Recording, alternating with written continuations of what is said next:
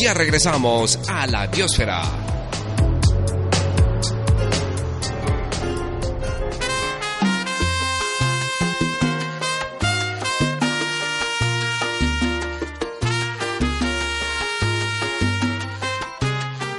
Maite Ontelé y Herencia de Timbiquí hacen esta canción que estábamos escuchando para empezar con todas las pilas y con toda la energía para hablar sobre medio ambiente y cuidado de las mascotas. El día de hoy vamos a estar conversando acerca de los resultados que arrojó una expedición aquí muy cerquita en el oriente de Antioquia, en el Carmen de Oral. Esa expedición se llama Colombia Bio. No se despeguen para que escuchen acerca de todas las especies que se descubrieron allí. También vamos a hablar sobre Recopila y su proyecto que tiene para hacer un buen uso de estas pilas cuando ya nosotros las desechamos. Y no se despeguen entonces de nuestro programa y al son de esta buena música empezamos el día de hoy. Estás conectado con la biosfera.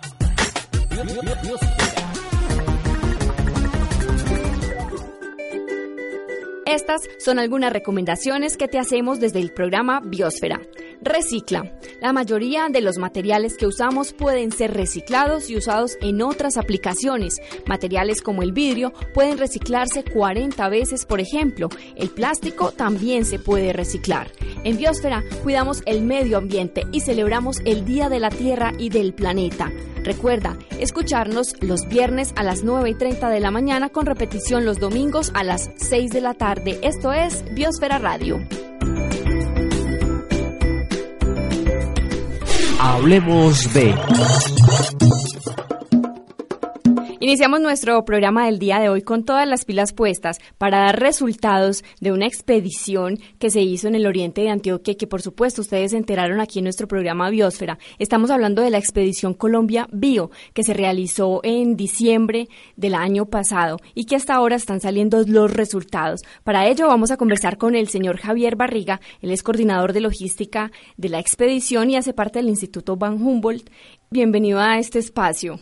Gracias por la invitación. Muy, muy, muy buenas para todos los oyentes.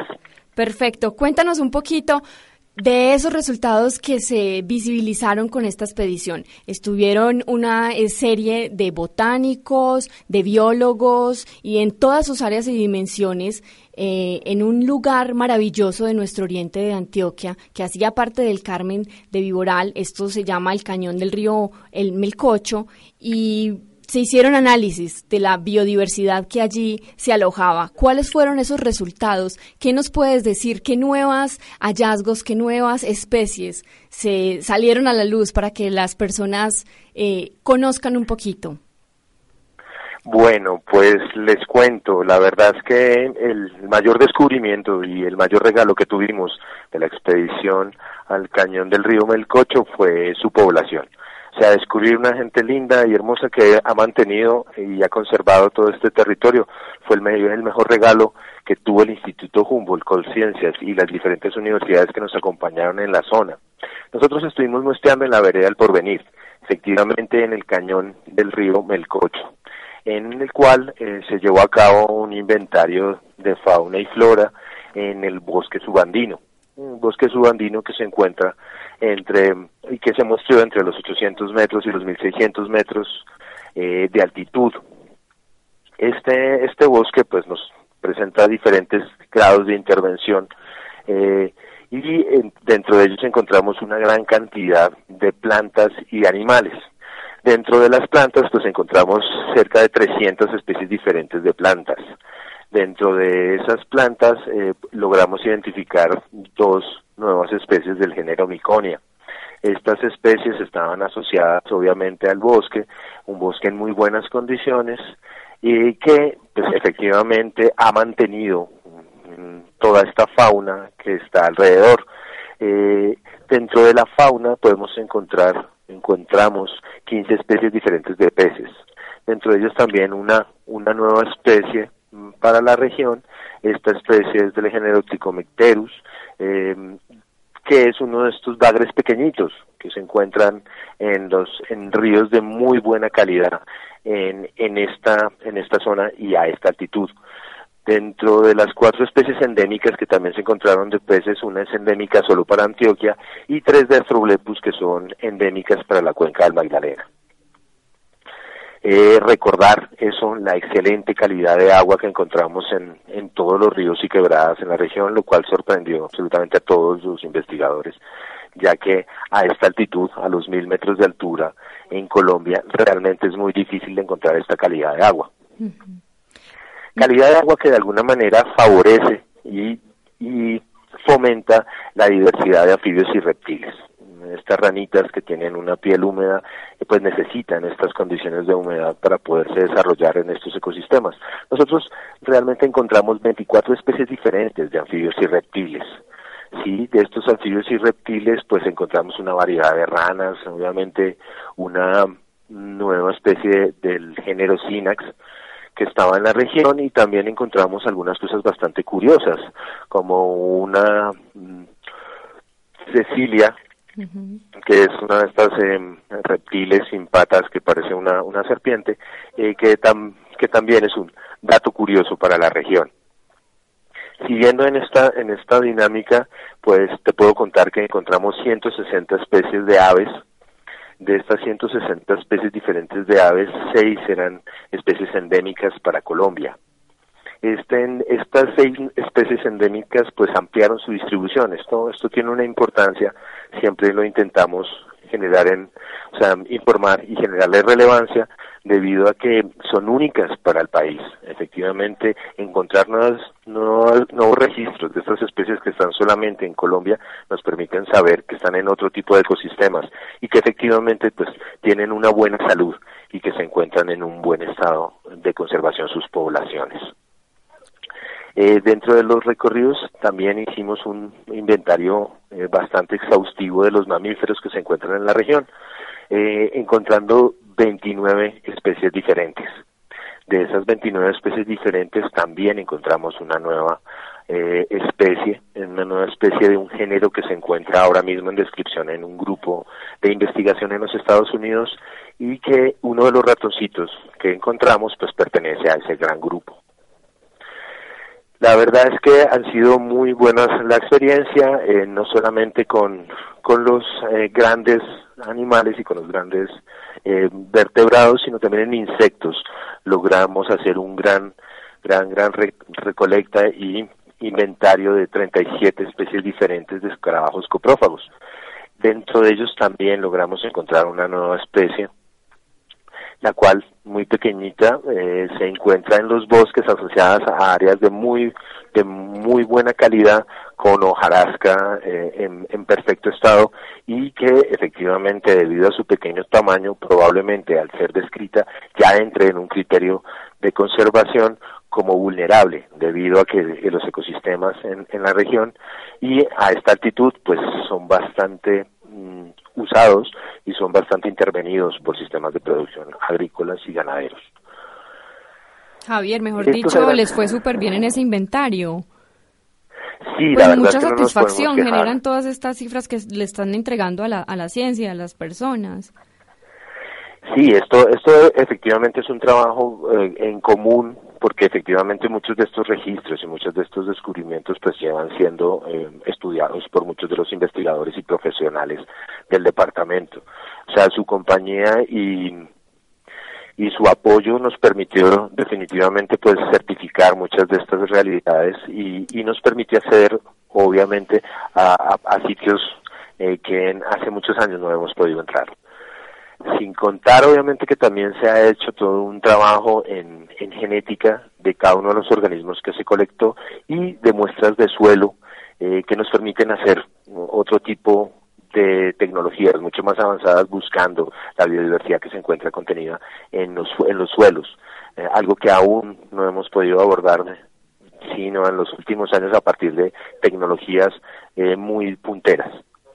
¿Qué significa para, para el instituto y para Colciencias que hicieron parte de este megaproyecto, que han hecho parte de este megaproyecto, entregar todas estas cifras en descubrimientos nuevos para, para las personas, para que lo entiendan y para que lo entren a conservar? ¿Esto qué relevancia tiene?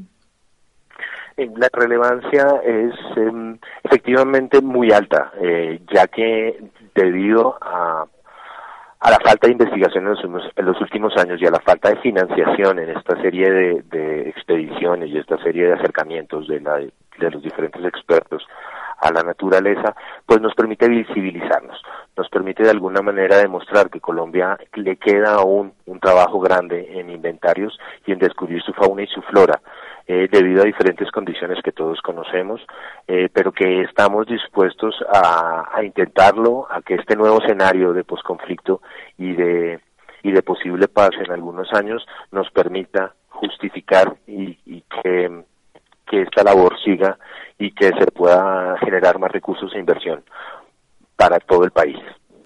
Bueno, ahí tocaste un tema espinoso porque los recursos para la ciencia, según lo cuentan por ahí, han reducido muchísimo para la cantidad de proyectos que se necesitan para este país. Volviendo a ese tema de por qué se escogió este lugar, por qué el cañón del río Melcocho y si es que eso tiene tanta relevancia para encontrar tanta cantidad de especies nuevas. ¿Qué es lo que pasa en ese río Melcocho?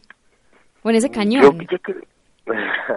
vale, el cañón y efectivamente el área protectora forestal, que es lo que realmente identificó la corporación como una área a conservar y que efectivamente está siendo conservada, eh, pues eh, no es de hoy. Efectivamente esto eh, lleva unos años en donde hemos puesto todos los, los entes ambientales, tanto los de investigación, que somos nosotros, como los que llevan a cabo eh, la jurisdicción ilegal y legalidad de los mismos, que es la corporación Cornare, ya habían identificado los dos cañones, el cañón del Melcocho y del Santo Domingo, como una área a conservar.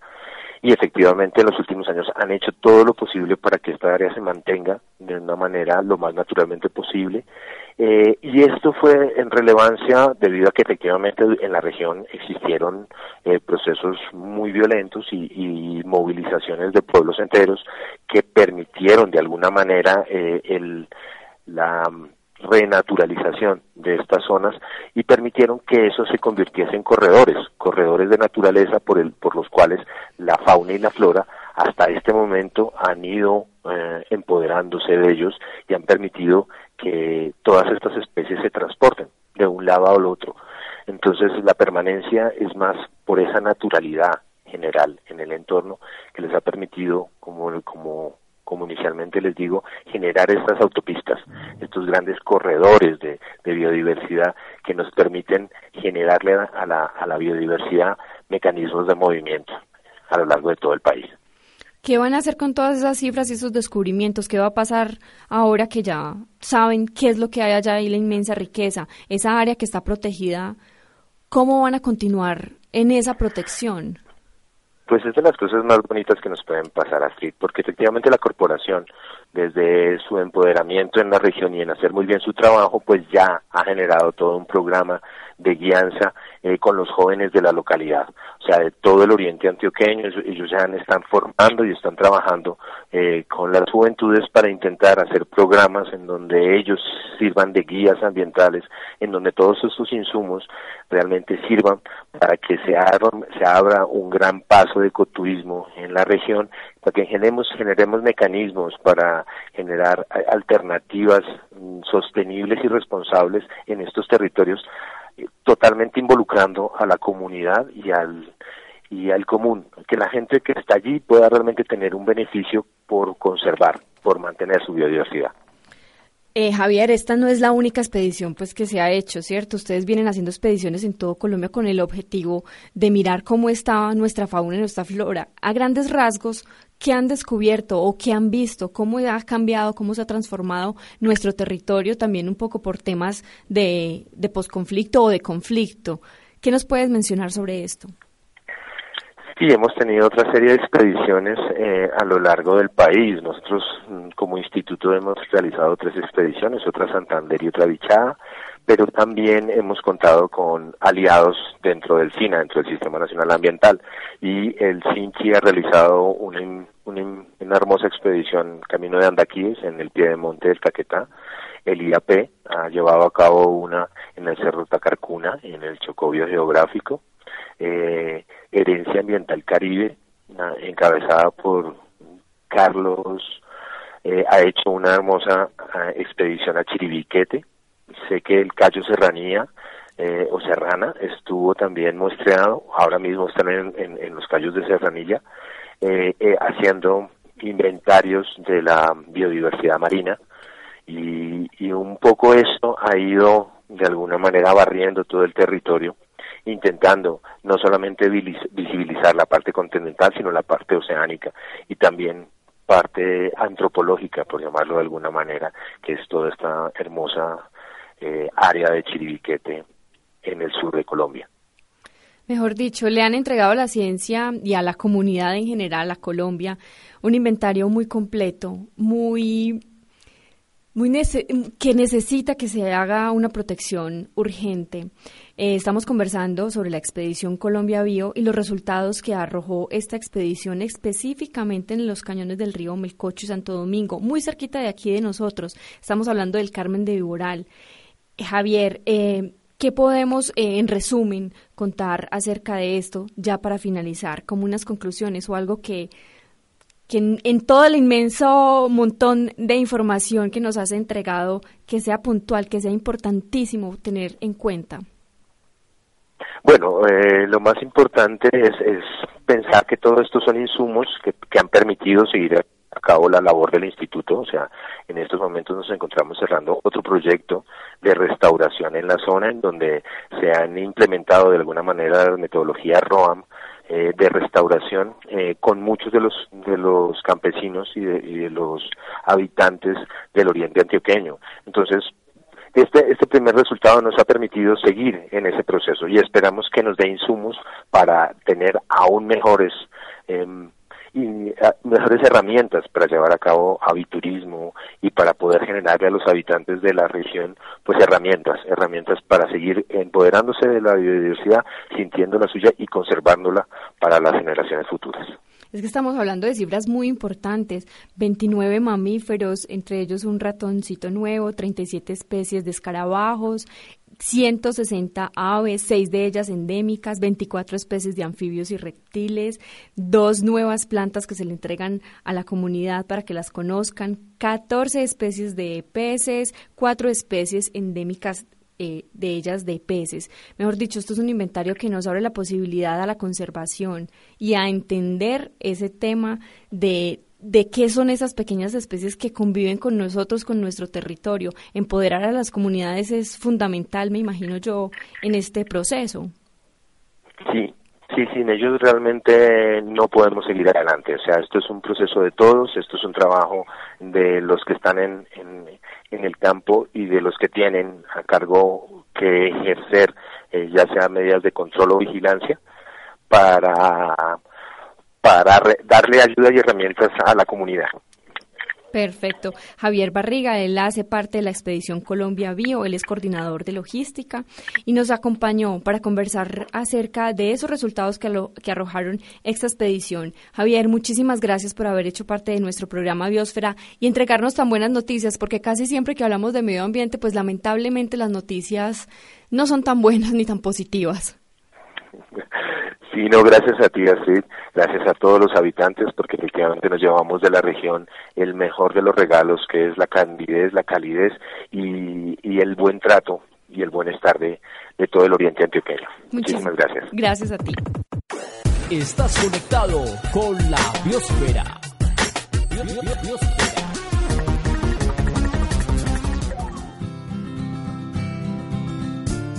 Estas son algunas recomendaciones que se trae Biosfera Radio. Reutiliza. Al decir reutilizar, nos estamos refiriendo a poder volver a utilizar las cosas, dándole una vida útil a empaques, bolsas, tarros o materiales que usamos día a día y darles un uso lo más prolongado posible antes de que llegue la hora de desecharlos, de deshacernos definitivamente de ellos, disminuyendo así el volumen de la basura y reduciendo el impacto en el medio ambiente. Recuerda, nos escuchamos los viernes a las 9 y 30 de la mañana con repetición los domingos a las 6 de la tarde. Esto es Biosfera Radio.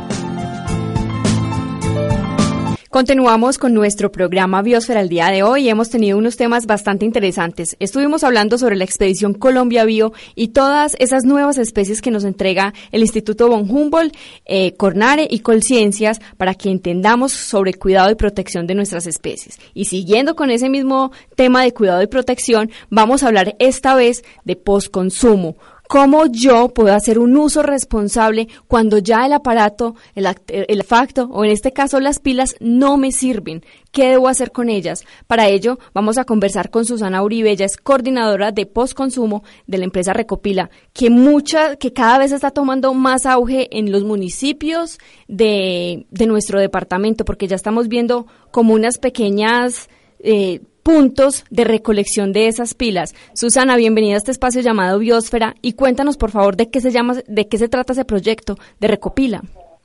Ah, bueno, muchas gracias. Eh, bueno, el programa Recopila es un programa de gestión ambiental que se encarga de la recolección de las pilas usadas para llevarlas a un lugar seguro, eh, para evitar que, que haya contaminación del agua, suelo o el aire. Eh, este programa está certificado en ISO 14001-2015 dentro del proceso de gestión ambiental de Trones SAS y surge eh, desde el 2010 como alternativa para disponer correctamente las pilas usadas y cerrar su ciclo de vida. ¿Y es que por qué? ¿Qué pasa con estas pilas? ¿Qué tanto afectan el medio ambiente? ¿Qué sucede con ellas? ¿Cuáles son esos elementos químicos que tienen, que poseen, que cuando ya no se usan o cuando ya la descarga no funciona más, afectan? Claro que sí, digamos las, las pilas están hechas con eh, sustancias químicas que pueden llegar a pues a ser perjudiciales.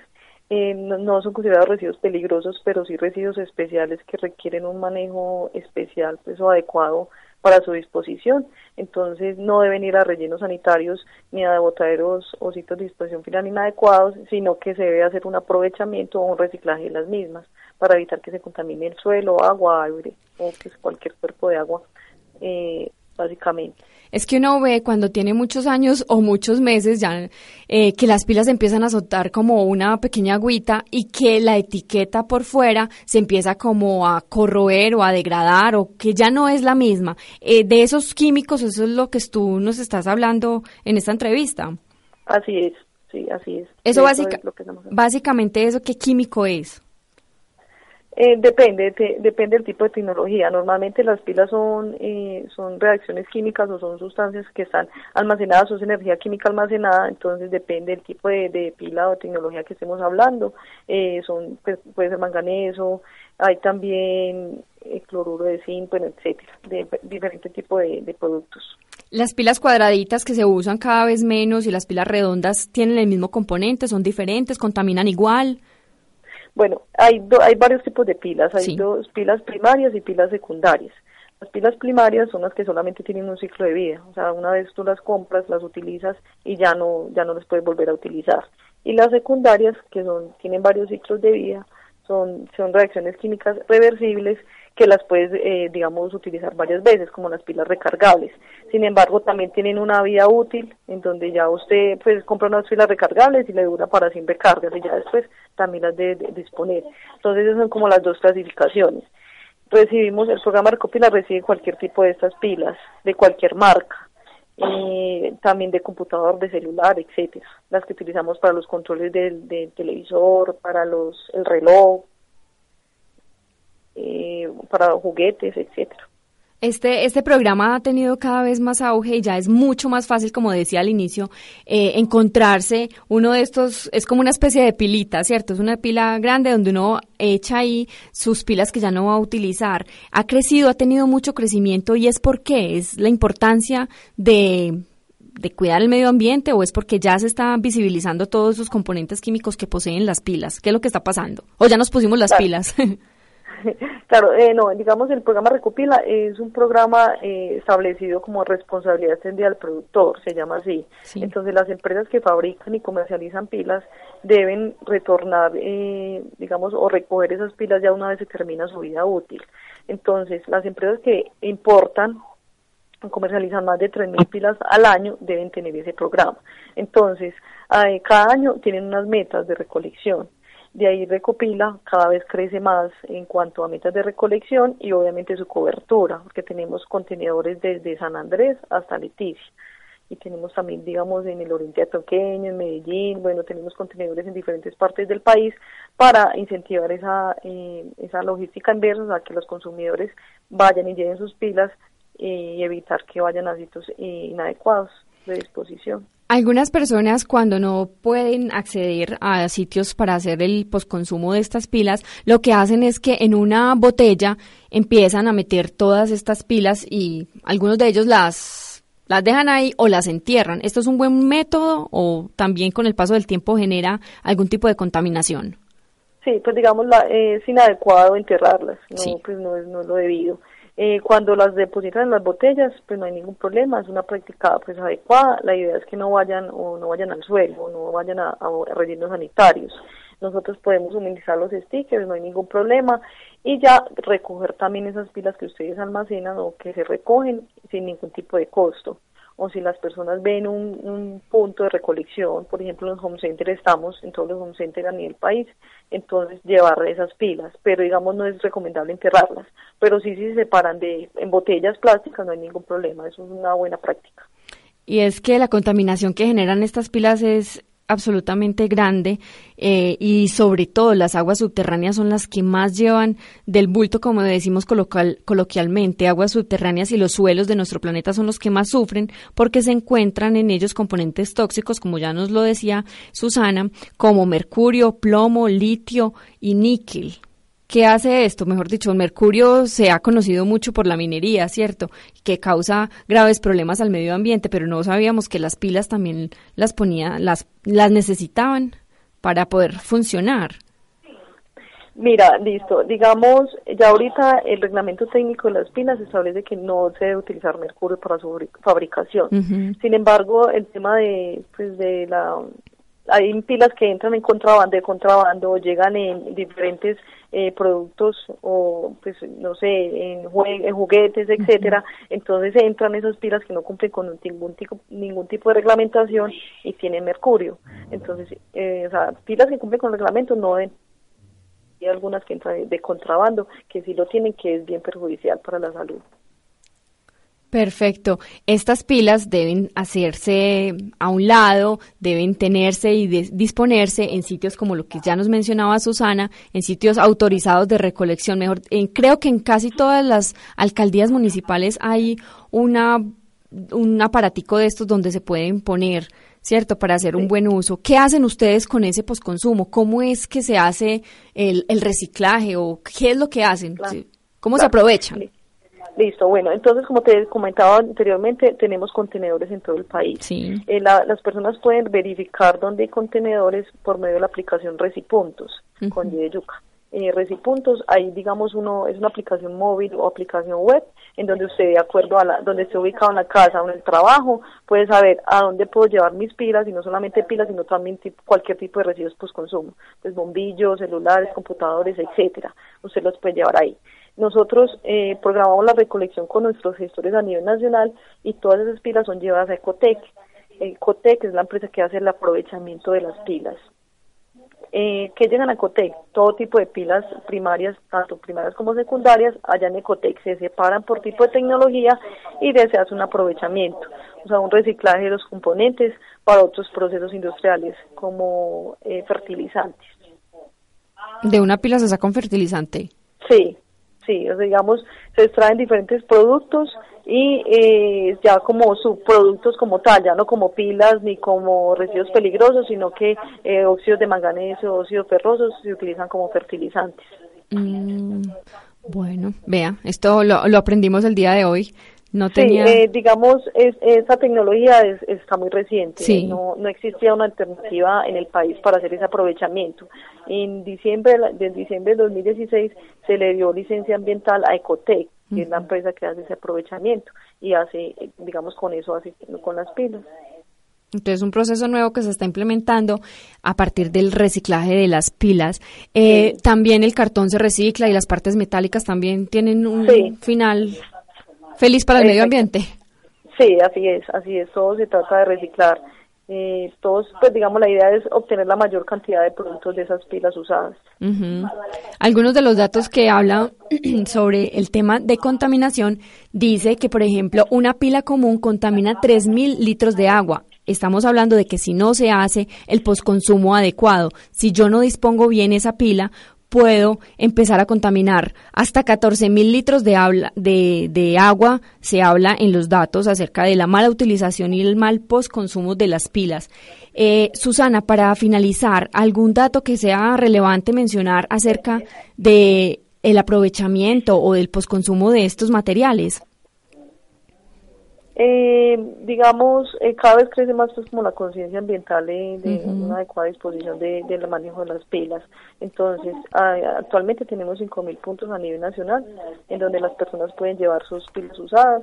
Estamos en alianza con Lumina, que es el programa de, luminarias de bombillos, eh, en donde hacemos unos, un proyecto educativo y vamos a los colegios a capacitar a los, a los jóvenes desde pequeños grados hasta grados 11 y 12 con el manejo adecuado y separación de los residuos.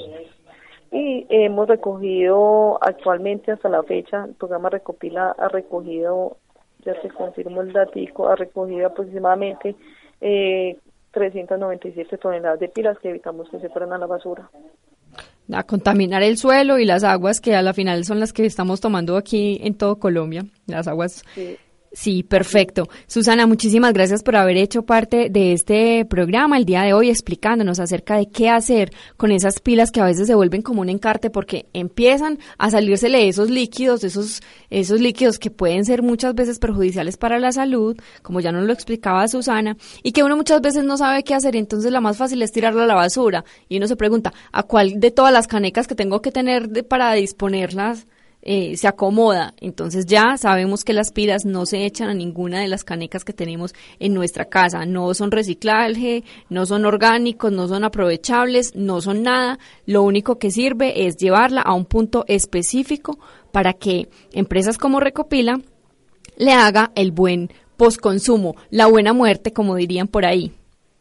Mm, Susana, muchísimas gracias por haber entonces hecho parte de este programa el día de hoy. Bueno, muchas gracias a ustedes. Estás conectado con la biosfera. Y llegamos tristemente al final de nuestro programa, pero solo por el día de hoy. Recuerden que si a ustedes se les quedó algún tema ahí como medio entendible, lo pueden volver a escuchar nuevamente. Se pueden entrar a internet www.facebook.com y nos buscan como Biosfera Radio o también en www.desdeguatapé.com. Ahí están todos nuestros programas. En el día de hoy los acompañó Osvaldo Jaramillo, Jessid Londoño y quien les habla Astrid Saldarriaga. Recuerden también en esa página de Facebook poner sus comentarios, sugerencias y de pronto temas que les gustaría que tratáramos en este espacio radial. Esto es Biosfera Radio, nos escuchamos en una nueva oportunidad. En este programa vas a encontrar un respiro, una semilla, un lugar para vivir en este momento llegamos a la biosfera